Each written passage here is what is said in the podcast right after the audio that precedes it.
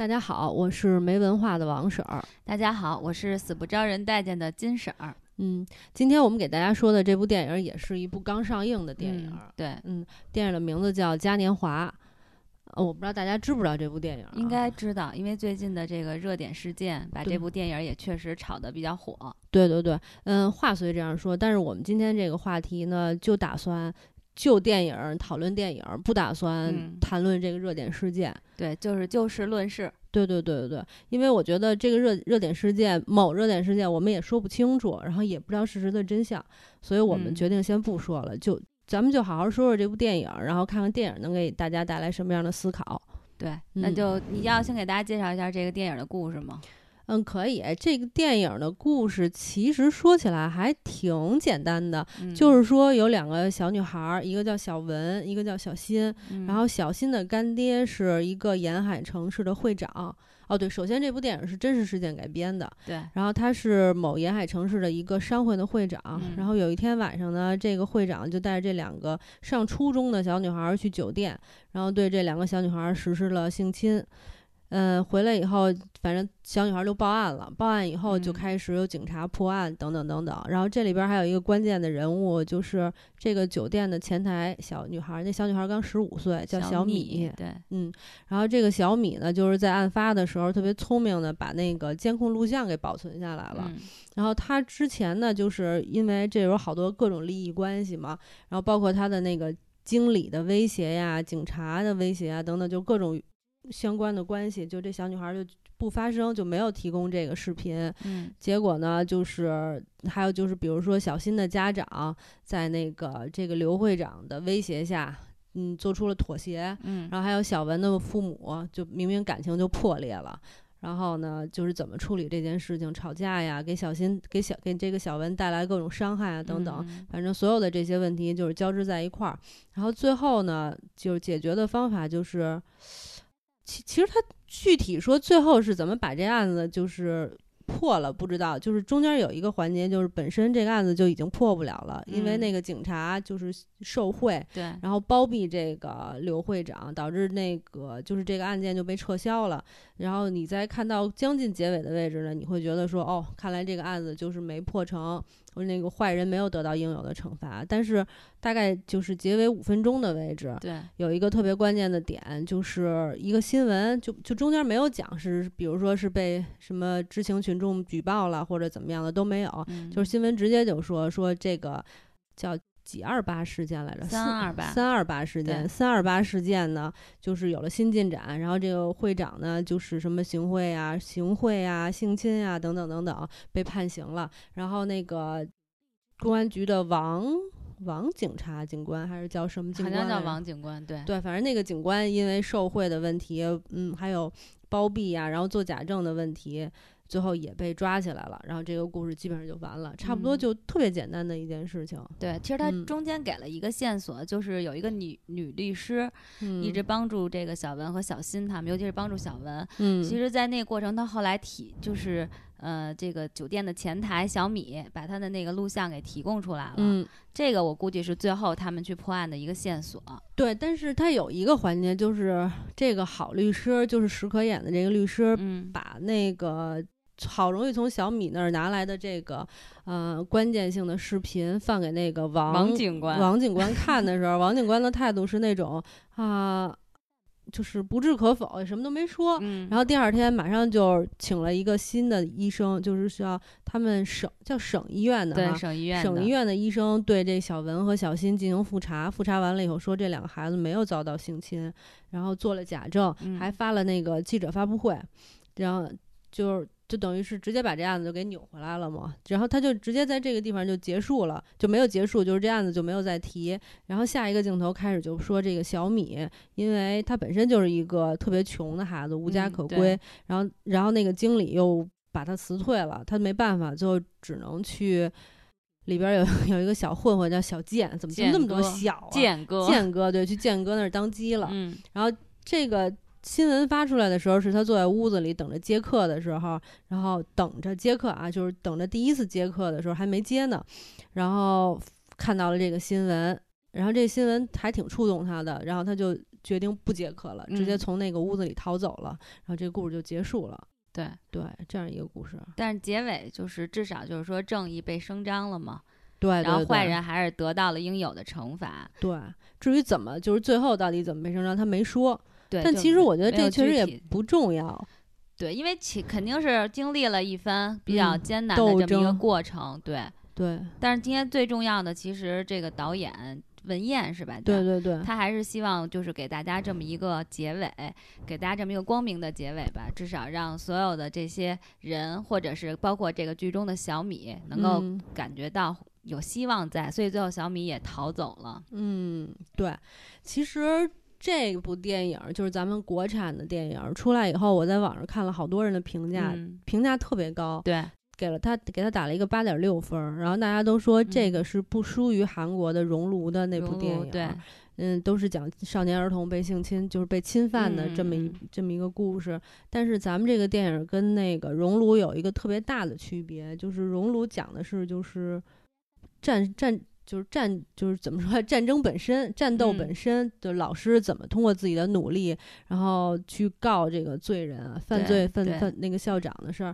就是他中间会有好多煽情的情节，包括那个校长怎么对孩子进行虐待，对对，这些孩子遭受了怎么样的折磨，等等等等，这些他都特别直接，就是看起来甚至就是觉得这电影有点残忍，给表现出来了。但是咱们国产的这部就是嘉年华不是这样的，他。所有的这些关键性的镜头都没有，对，而且一点煽情都没有。就是我本身今天早晨去看这部电影之前，我还在想说，哎呦天哪，要看这样一部就是撕心裂肺的电影，我得备着一包纸，万一我要看哭了怎么办呀？嗯，结果看完了以后，发现你完全可以特别理智的、冷静的把这部电影看完。对。对，就是跟熔炉是非常不一样的风格。对，因为之前我也是在网上看的那个熔炉，还有那个溯源。嗯，其实这两部电影就像你说的，它本身其实就是就事件去去说这个事件，然后包括溯源里边是有一个小女孩，然后就跟她奶奶之间那种对话，还有别人的那种对话。然后就是对这小女孩，包括最后在法庭上去审判这个坏人的时候的所有的镜头，他都有。我当时就看的就快喘不上气儿，真的就是一直那种掉眼泪。但是这个嘉年华呢，其实我也哭了。哎，在哪儿啊？就是我从来你没，我确实没找着哭点。嗯，好多地儿就是，比如有一个镜头，就是小米挨打的那一点儿，他妈打了一嘴巴是吗？不是小米啊，小米就还那建哥，就是不是就是那个刘会长，肯定找人去打他。后来呢，他就最后他就跟那个律师说：“我把那个硬盘的那个录录像给你。”然后呢。那个律师就说说，那你想要什么？他说我什么都不想要。他说咱俩就扯平了。然后就说我十五换了十五个地儿，三年我们一直在流浪。对。然后这个地方还有一个就是，嗯，小文那会儿就是他妈就打他，把他头发给剪了，然后把他衣服给那个撕了，然后那女孩就瞪着那衣服，然后就在那儿哭。然后那还几个地方，反正我我还是都是。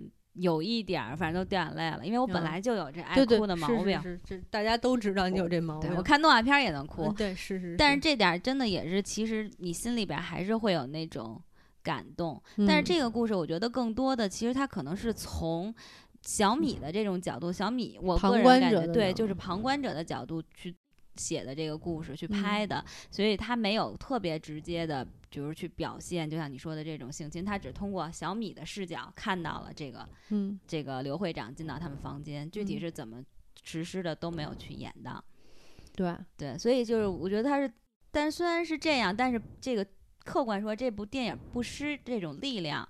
虽然他没有让你撕心裂肺的哭，然后让你觉得这种特别痛苦、特别扎心，但实际上，当你沉静下来、冷静下来的时候，细想的时候，其实你会觉得这个社会对这种事件的这种看法也好，旁人的这种看法，然后包括父母给到孩子的这种第二次的伤害，嗯，还有这个社会本身存在的这些问题，其实让你静下来去想的时候，你心里会特别冷。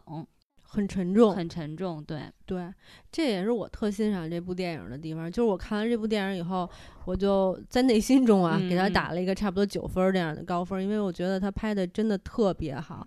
我最欣赏他的一点就是他这种克制和冷静。就是好多人在拍这种关于受害者的故事的时候，都会强调这个，就特别也不用他，其实他都不用太刻意的演，他只要陈述事实，你就能感受到这个受害者特别的惨，然后对他的生活特影响非常大。对，然后就像你说的，父母对他的伤害，还有这个整个社会对他的伤害都特别大。你你反正就是看这种电影，你是一定会掉眼泪的。然后，但是这部电影，我觉得他就特别冷静的思考，他只是把那种。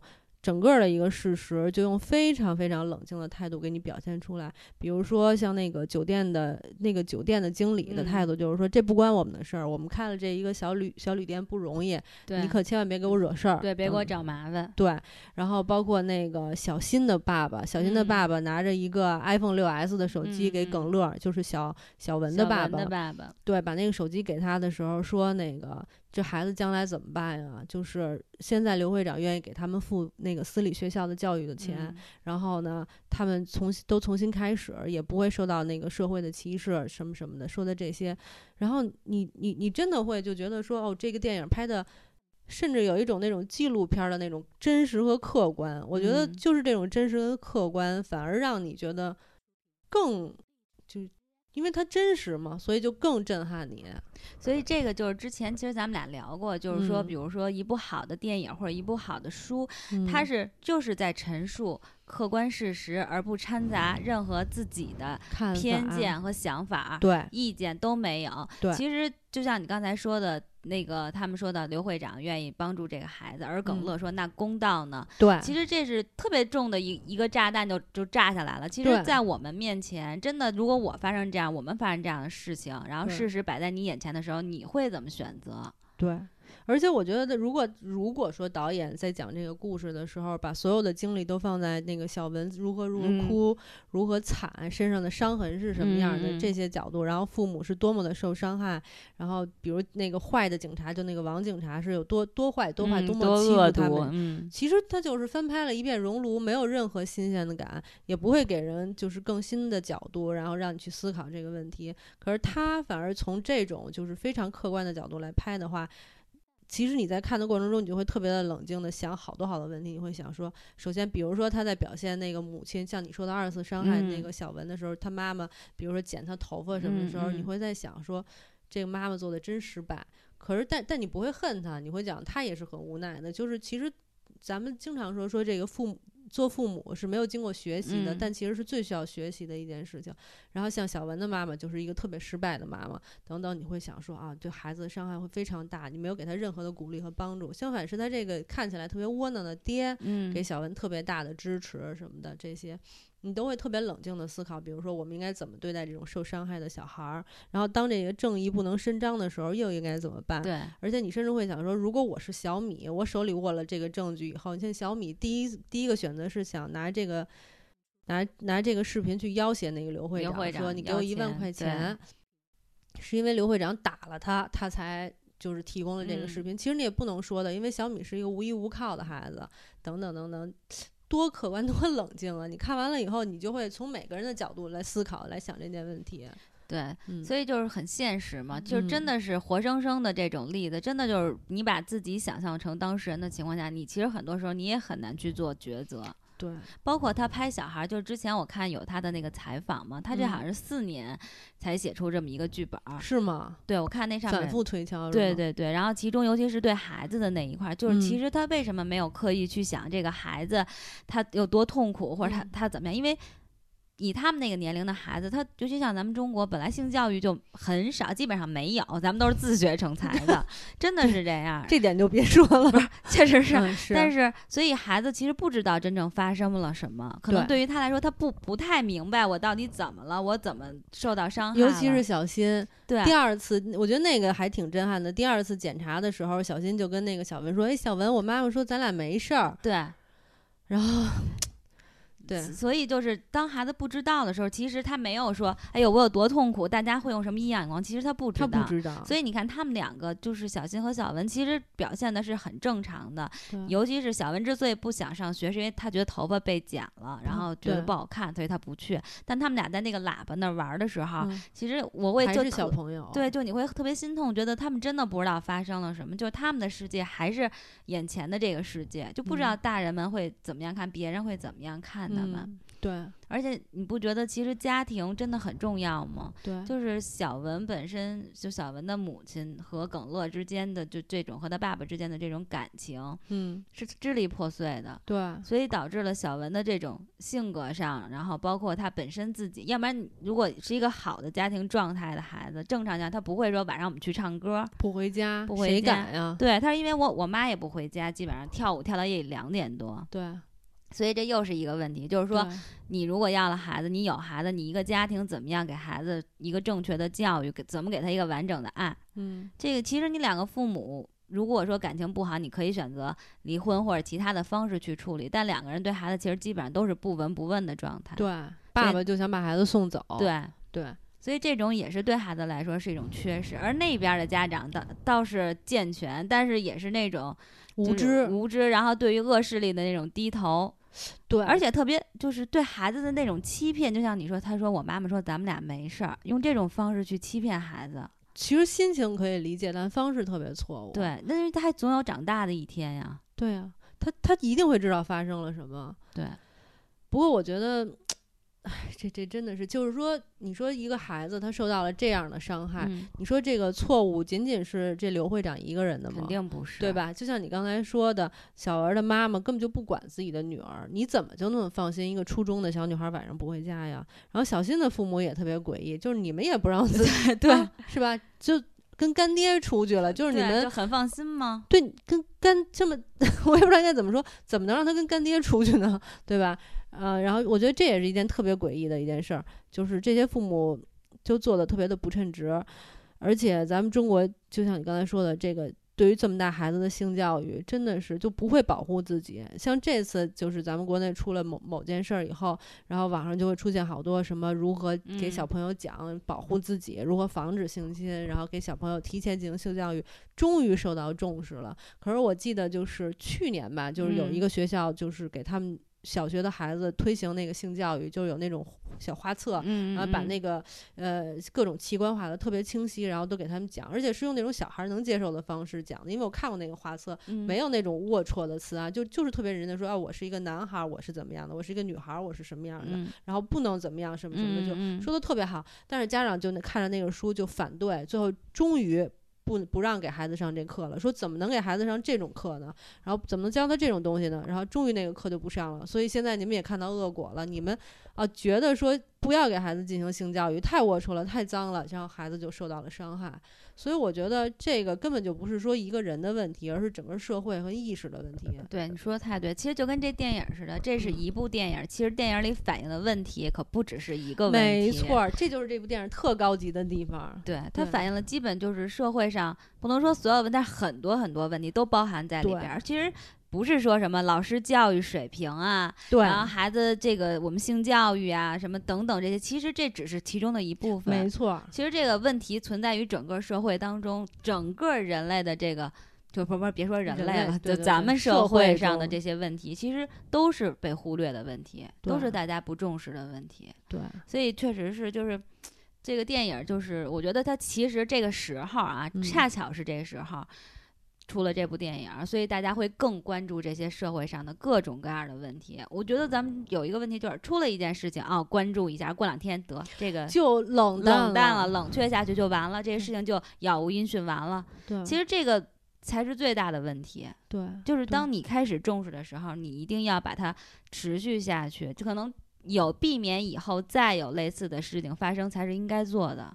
对呀、但是好像这只是一个 美好的心愿，美好的，对但是电影的结局不还是那个什么光明的？咱们还是得有信心。对对对，我觉得就是以就是哪个社会也别说我们国家如何，就是全世界都有都有这种事情，对，而且无论说是对青少年的保护不够这件事儿，还是说就是舞弊。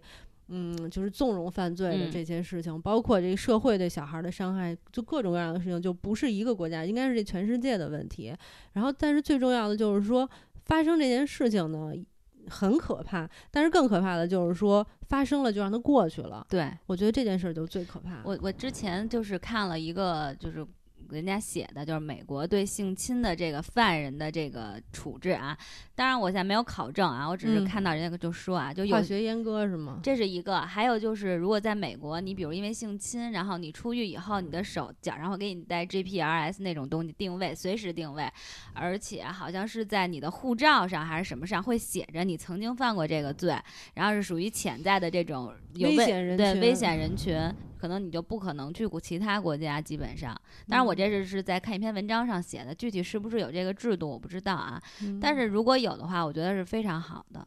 我同意，我特别同意。我觉得就是性侵是一回事儿，就是少年儿童就是侵犯这个儿童同就恋童癖是就是另一件事儿。这件事情比性侵我觉得还严重。因为首先它是一个不正常的需求，然后还有就是说它的伤害其实都是伤害，没有更深或者怎么样的。但是 它的魔掌可伸向了祖国的未来哈。对，我记得咱们小的时候就是都说我们是祖国的花朵啊，祖国的未来什么的。可是你想，如果你的未来，你看着你的未来受到这样的伤害，就算不是你们家的未来，然后不是你个人的未来。但是是整个社会的未来。如果你看到社会的未来就这么没有希望，在这么这么黑暗的一个环境下，就是发展下去的话，你觉得这活着还有意思？别别别，说的太严重了。就是说，你觉得？难道不需要做点什么吗？对，哎，你知道那天就是我们也是因为发生这些事情，最近新闻量太大了，对对对，信息量太大，然后大家就聊。后来我有一个朋友就是说的时候，我我特别深有，他一说这话，我真的心里跟扎了一下。他就说现在的社会是人类和人类的互相伤害、互相残杀的时代。为什么？就是说，你看啊，比如我们现在食品安全有问题，嗯，食品安全就伸向了小孩儿，要之前有什么三聚氰胺各种事儿，然后食品。不安全，但是每个人其实都都吃这，我们现在都在吃这些不安全的食品。然后吃完了呢，然后这些卖不安全食品人，你觉得挣钱了？然后你的孩子上学，上学校又受到各种的这种欺欺辱，或者是这种各种事件吧。然后孩子长大以后，心就变得心态。变态不正常，对，然后再娶了孩媳妇儿呢，可能就是当然会有这种各种家庭暴力事情，然后再生下孩子还是畸形的这么一一代一代这么循循环，最后这不就是人和人互相伤害吗？啊，我觉得说的真的真的是对的，就是这样。对，你也你会想说这个怎么了？为什么要这样啊？是啊，对，所以咱们说到这个电影，社会电影，对对对，我觉得这个电影最大的一个好处就是我我刚才就在想说。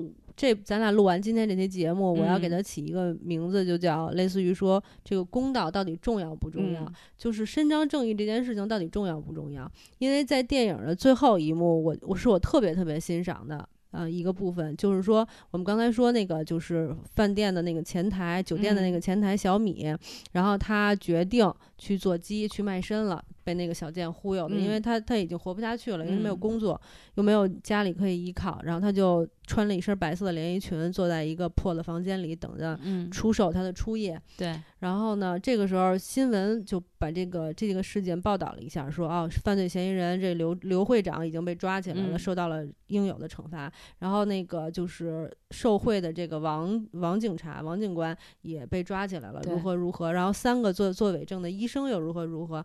然后然后这个新闻播完了以后，小米就是他没有直接表现说小米啊受到了刺激，就是小米就是很自然就不知道为什么就逃跑了。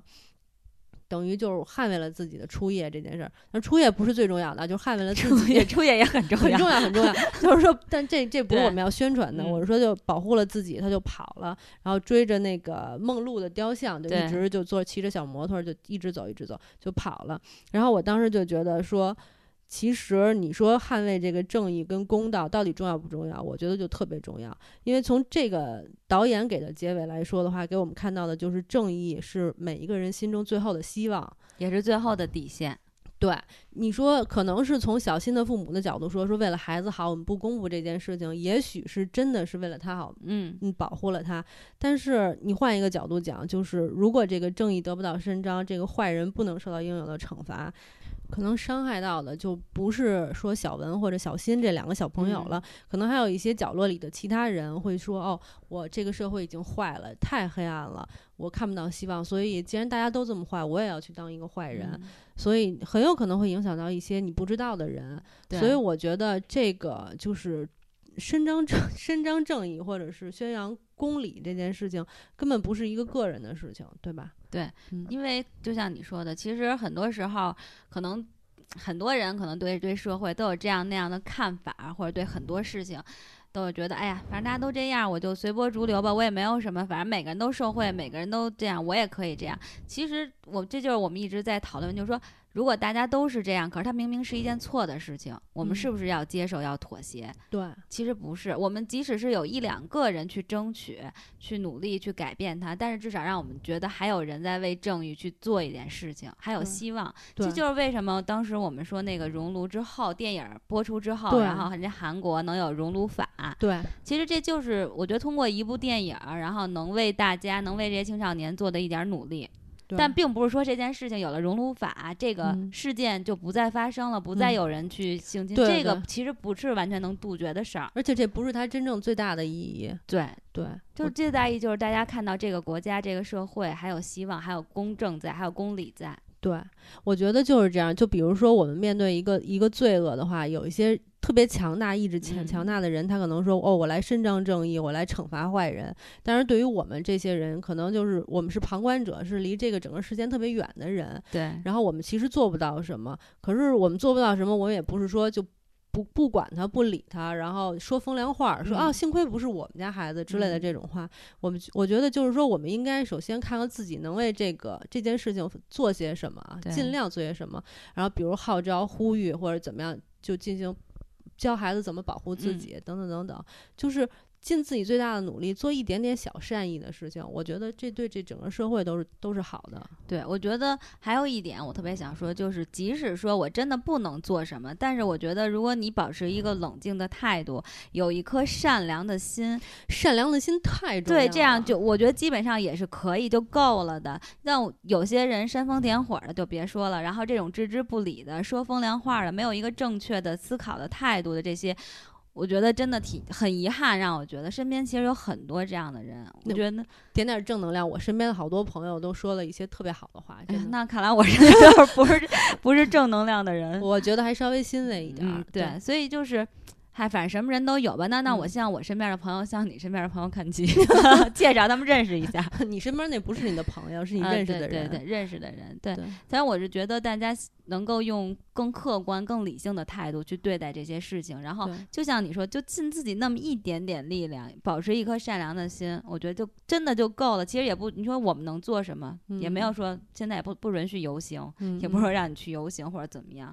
但嗯是你至少有一个正确的价值观传导给你，影响给你身边的人，这就很重要。对我觉得无论是说话还是行为，在任何方面，你都选择当一个善良的人，这就够了。对，嗯，嗯嗯，今天咱们这就说到，我感觉特别沉重，你知道吗？说这个话但题，至少结尾点亮了一个希望。嗯，对，咱们最后结尾也是，就是给大家传递点正能量。对对对，然后嗯最后我还我忘了刚才有一特重要的一点，就是这部嘉年华这部电影儿，它的英文名字叫 Angel Where's White，对，Where's White？然后他它这英文说的，他就是说那个就是穿着白衣服的的天使使，我觉得这点还挺好的，因为它里边有一个梦露像，我觉得嗯是整个电影特别好的一个寓意。就梦露是一个性感的象征，但是嗯梦露小的时候就遭遇过这种不幸。然后呢，可是你能说梦露不她不圣洁吗？我觉得不是，我觉得梦露可能身体上在。俗人的眼光里，觉得她是一个就是被人侵犯的人，然后是个性感的象征，但她其实是有一个特别圣洁的心灵。我觉得所有被侵犯过的或者受过伤害的女孩儿，真的是不用不用怀疑自己，你你的心灵是善良的，只要你的心灵是善良的，你就是天使，应该对，这么说。对对对，你就是圣洁的。，对对对，好吧，嗯那咱们今天就说这么多。好，今嗯天就跟大家聊到这里。好的，嗯推荐这部电影儿，好，嗯拜拜。拜拜。